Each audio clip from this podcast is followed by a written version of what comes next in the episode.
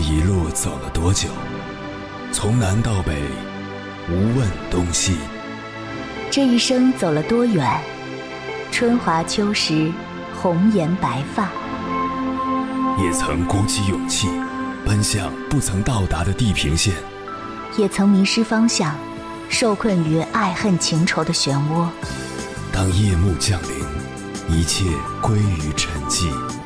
有人正迎着月光，踏遍千山万水，为你而来。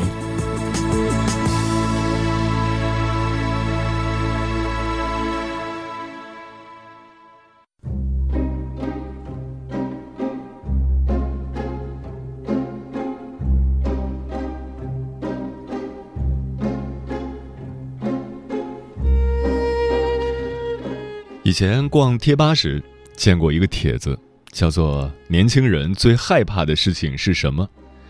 下面被顶的最多的一个回答是：害怕过不好这一生。虽然我已经不是年轻人了，但是对这句话却深有同感。不管多大年纪，生而为人都是第一次，我们都没有权利后退或修正，于是我们不知所措。我们彻夜焦虑，渴望提前知道最正确的人生选择是什么。我们有时也会幻想，如果人生能重来会怎么样？一切会变得完美吗？但是答案永远未知。在只有一次的人生中，我们没有如果。人生没有彩排，每一天都是现场直播。有的人慌乱的将选择权。交给了那些过来人，听从所谓的标准答案，等待着每一个选择带来的结果。有的人选择坚持初心，就算跪着也要走下去。面对人生这场一生仅一次的游戏，要怎么玩？是应该听长辈的话，避开雷区，小心翼翼在不远处扎营？还是勇敢的走一条他们没有走过的路，享受未知的风景。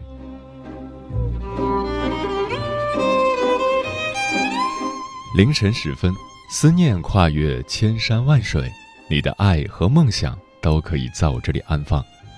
各位夜行者，深夜不孤单。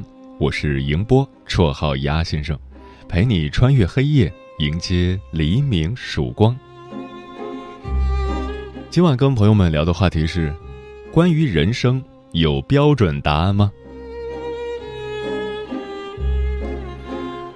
我们从小的学习是在考试的时候写上大纲范围的标准答案，不犯错误，向最高的理想一百分看齐。长大后发现，这个世界似乎没有标准答案，考试有同样的大纲范围。人生却没有相同的指导手册，你无法像背重要知识点那样过好你的人生。如果星座可以决定你的命运，算命先生能够预知你的祸福，那人生就简单多了。但事实是，人生充满了不确定。关于这个话题，如果你想和我交流，可以通过微信平台“中国交通广播”和我实时互动。或者关注我的个人微信公众号和新浪微博，我是鸭先生，乌鸦的鸭，和我分享你的心声。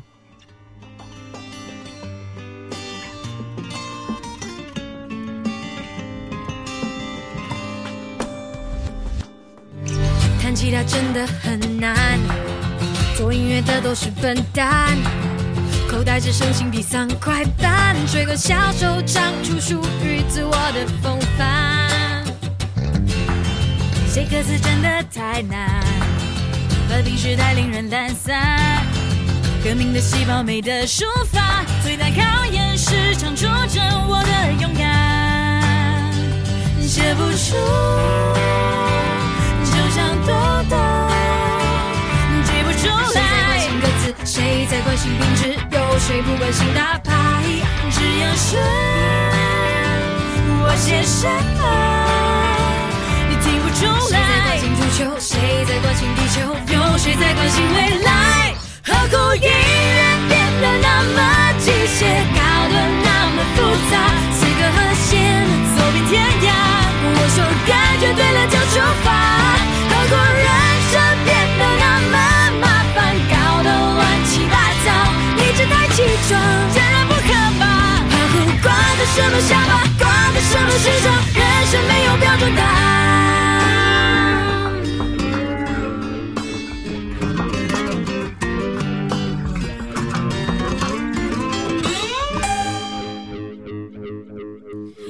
市场真的很烂，但做音乐的不是笨蛋。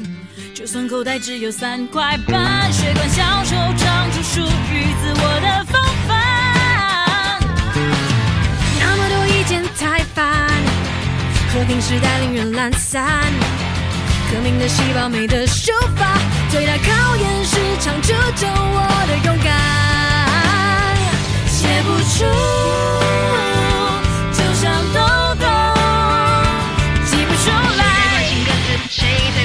写不出来，只要选我写什么，也听不出来。谁在关心地球？有谁在关心未来？何故音乐变得那么机械，搞得那么复杂？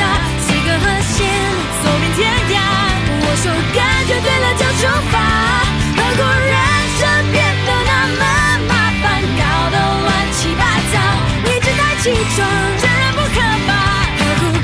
什么想法，挂的什么时尚？人生没有标准答案。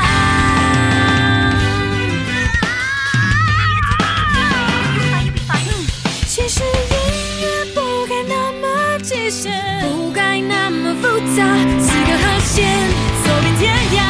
我说感觉对了就出发，何苦人生变得那么麻烦，搞得乱七八糟？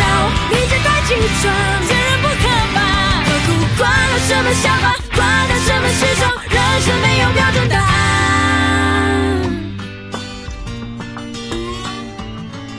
标准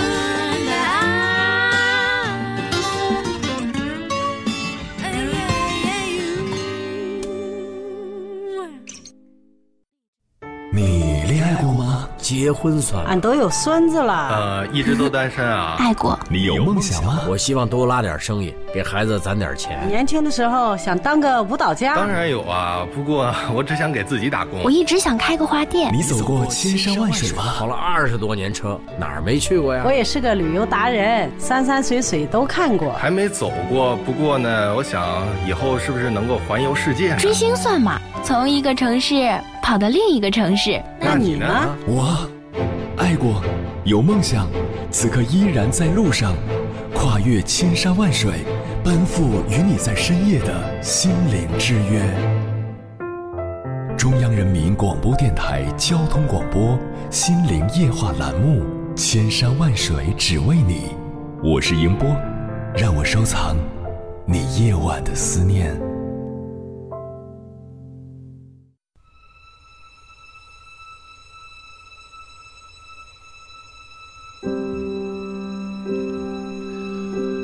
智联招聘曾做过一项调查，结果显示，百分之八十五的九零后有加班焦虑，百分之六十一的九零后有晋升焦虑，百分之五十七的九零后有消费焦虑，百分之四十七的九零后有学习焦虑，百分之四十五的九零后有晚睡焦虑。太多年轻人因一事无成而焦虑，又在焦虑中继续一事无成。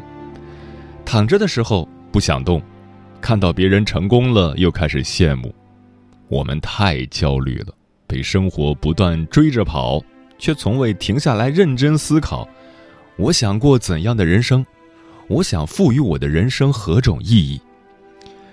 我们只想在表面上过得比别人好。唯恐在社交场合落后于人。扪心自问，这样的你真的幸福吗？今晚千山万水只为你，跟朋友们分享的第一篇文章选自精读，名字叫《我九八五大学毕业，决定去送外卖》。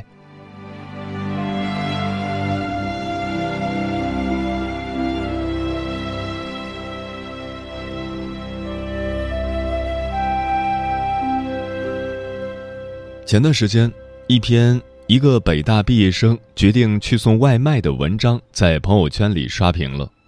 北大法学硕士张根辞去北京光鲜亮丽的白领工作，当了四个月的外卖配送员。一年后，他将这段经历写成文章，发表在自己的公众号上。他说：“送外卖的初衷其实只是想摆脱一种阶层焦虑。身边的人都太过优秀，让他觉得自己连快乐都有罪恶感。别人拿三万工资，自己拿着一万工资，居然还有脸周末去看电影。”难道不应该努力加班，赶紧把这个差距补上吗？这个社会，无数人在告诉他：“时代抛弃你，连招呼都不打。”某某创始人套现十五亿，比你优秀的人比你还努力。当这种焦虑达到不可调和的地步，他决定去一个未知的行业、未知的阶层体验生活。他观察到的外卖小哥似乎比他快乐得多。早晨醒来，唯一的目标就是多送几单东西。下班后回职工宿舍的路上，买点熟肉、凉菜、馒头，再来瓶啤酒。吃完和朋友吹吹牛，洗个热水澡。在北京，每个月赚上八九千工资，干上几年回家。盖房、娶妻、做小买卖。于是，在女朋友出国后，他辞掉了做写字楼的工作，去做了一名外卖员。四个月的送外卖生活，让他瘦了四十斤，也让他可以静下心来，安稳的做好任何一种工作。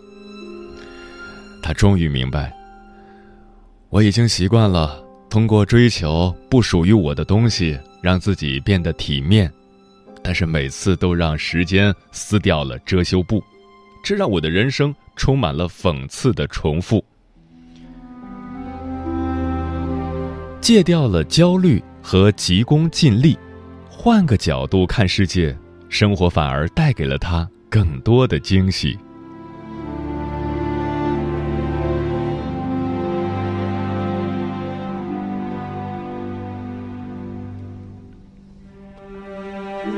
北大毕业的李雪琴，同样没有大家想象中的快乐。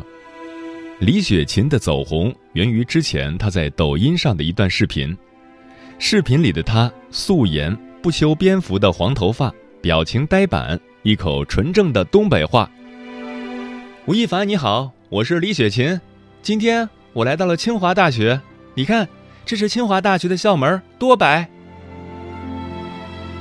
此后。他就彻底红了，粉丝涨到了三百多万，甚至连吴亦凡本人也亲自拍了个视频回应他。然而，当李雪琴北大毕业、纽约大学留学的身份被曝光后，网上很多人开始对他进行了批判：北大的居然来拍视频当网红，想赚钱想疯了吧？现在北大的还有没有一点家国情怀？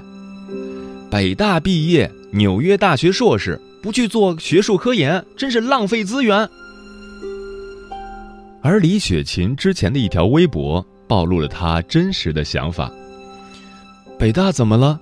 念了北大就不能当一个废物了吗？我只是恰好高考考得好，擅长考试而已。高中读了辽宁最好的省重点，本科上了北大。研究生去了纽约大学，李雪琴一路上见到了太多满脑子精英意识的年轻人，他们名企实习，学托福 GRE，系内保研，考公务员。但他却始终觉得自己资质平凡，很难与这类人融为一体。大四时，他被确诊为抑郁症，严重的时候不想跟人说话，谁也不想见。他甚至用水果刀反复划过自己的手腕，让鲜血不断流淌。直到后来，他终于决定不活在别人的期望里，不活在世俗对成功的定义中。甘愿做一个北大废物的他，努力成为一个没心没肺的快乐傻叉。这样的他，真实可爱，又惹人喜欢，活出了人生的另一种答案。曾有一段时间，我也沉浸在无尽的焦虑中，半夜三点醒过来，满脑子都是第二天要开会展示的 PPT，忙到没空吃饭，一边捂着隐隐作痛的胃，一边疯狂地敲打键盘。最害怕打开朋友圈，看见朋友们出国留学、升职加薪、环游世界，仿佛只有我一个人停滞不前。越来越意识到，自己可能这一辈子就只能当个普通人，可是又不甘心平庸到底。心里的那点傲气和一眼就能够望得到头的现实，在不断的拉扯。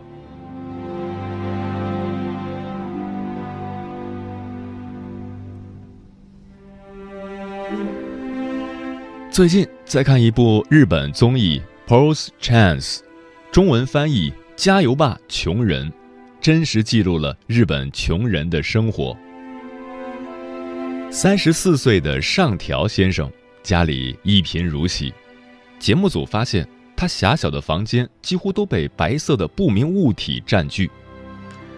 原来在东京，每年会举办一年一度的桑巴嘉年华，热情洋溢的舞者们会站在五彩斑斓的山车上巡礼。上条先生正是一边制作着桑巴山车，一边过着贫穷的生活。令人惊讶的是，他制作山车完全是出于兴趣，是毫无报酬的。因为在这项工作上花费了太多时间，所以上条只能打点零工来维持生计。他一个月的收入只有五万五千日元，相当于人民币三千三百元。在物价较高的日本，可以说是十分贫穷了，而他的伙食费更是少得可怜，让人心疼不已。每天，他从冰箱里拿出冷藏的白米饭，放进微波炉里，因为微波炉转盘四五年前就坏掉了，所以他还得手动给米饭转转。在加热好的米饭上淋上酱油和芥末。想象着米饭上放着金枪鱼，他将每一餐都吃得心满意足。在米和面都吃完的时候，他会从冰箱里拿出一年前早已过期的饭团，把饭团放进碗里，撒上盐，浇上热水，再放上海苔，做成简单的泡饭。想喝饮料却没钱买。只能把很久以前的饮料瓶子留着，往里面灌满自来水。上条笑着说：“这样喝起来就有饮料的味道了。”终于，一年一度的桑巴嘉年华到来了。上条坐在自己制作的鹰形山车里，想起自己这一年的艰辛生活，感受着当下此刻的快乐，大哭不止。认真工作了一年，积攒了一年的苦楚，就为了一天的嘉年华燃烧。也许有人会觉得他傻，觉得他是 loser，可是他为了梦想拼尽全力的样子，实在是太燃了。塞缪尔在《青春》里写道：“六十岁也罢，十六岁也罢。”每个人的心田都应保持着不泯的童心，去探索新鲜的事物，去追求生命的乐趣。北大学子送外卖也好，九八五毕业却选择拍短视频也罢，又或者三十四岁一贫如洗却仍不放弃梦想的中年男子，任何对人生的尝试探索，都应该被尊重。浮躁的社会，在对物质的无尽追求中，在被各种成功学洗脑的你我，也许是时候静下心来思索，我们心底追求的到底是什么？面对未知，从来没有完美的选择，可你并不需要为此焦虑。打败焦虑最好的方法就是换个角度看世界。生活不是一张试卷，从来都没有标准答案。共勉。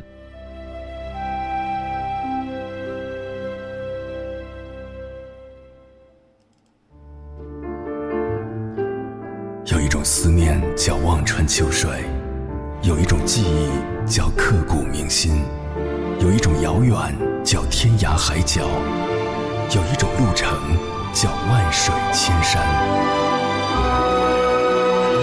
千山万水只为你，千山万水只为你，正在路上。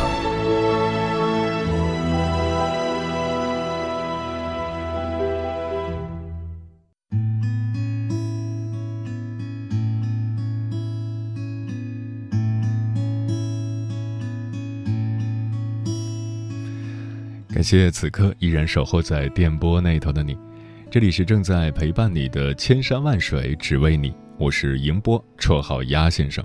我要以黑夜为翅膀，带你在电波中自在飞翔。今晚跟朋友们聊的话题是：关于人生有标准答案吗？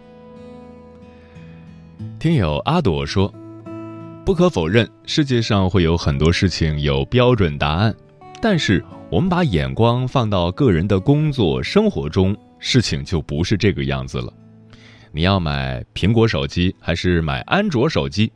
设计是采用 A 方案好还是 B 方案好？面对这些问题，你要是再想找出一个标准答案，那就不可能了。每个人都会有自己的选择，很多时候这些选择并没有对错之分，这就是人生。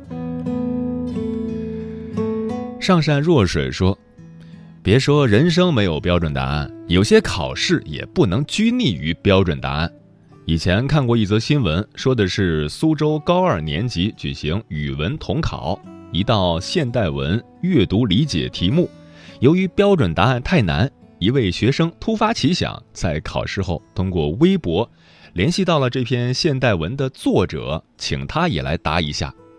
作者信心满满的试了一下。却没想到，按照标准答案来评分，作者也只能拿到六分，是不是很讽刺？故作淡定说：“我们习惯了凡事都有标准答案，人物必须弄清楚是好人还是坏人。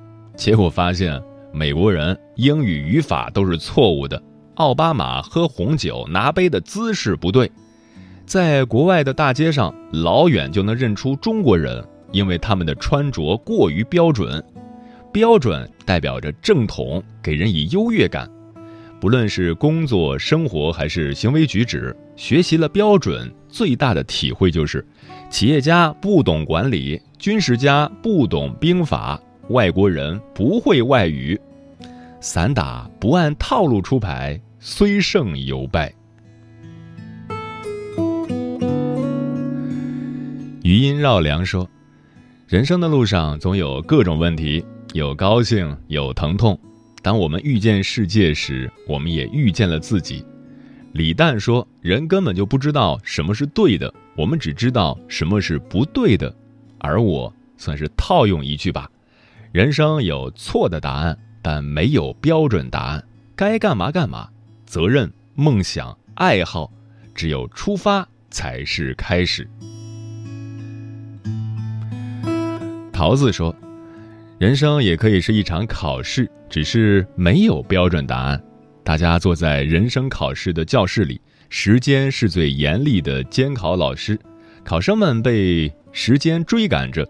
有些人在抄别人的答案，有些人在投硬币，有些人交白卷，还有一些人把笔交给了别人。无所谓对错，我们的一生其实都是在做选择题。”而阅卷老师，却是即将走完人生路的自己。嗯，忠于自我未必有结果，坚持努力也不一定能换来成功。但有一天回望过去，是胸怀壮阔还是满心懊悔，取决于我们的每一个当下。在天堂跌倒，在地狱站起来，我哦哦，不管能不能去问该不该我哦哦，前进不够坏，热血儿女不爱，有坚持总有这点变态。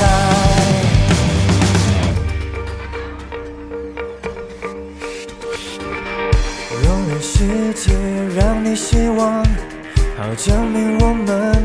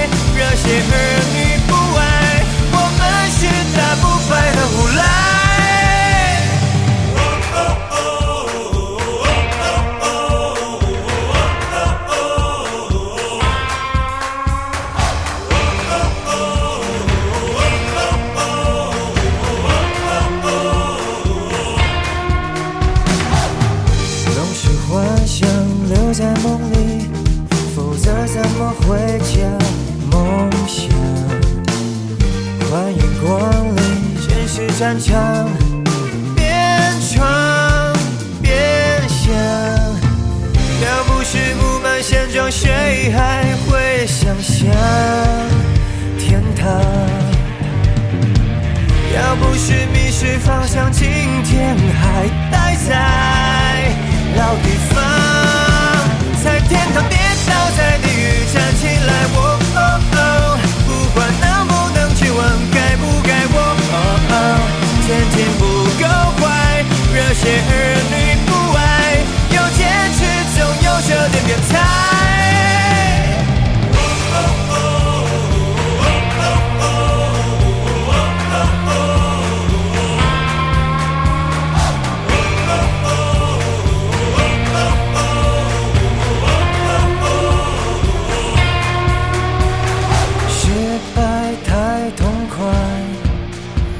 起劲地对他说一声嗨，疗效慢慢来。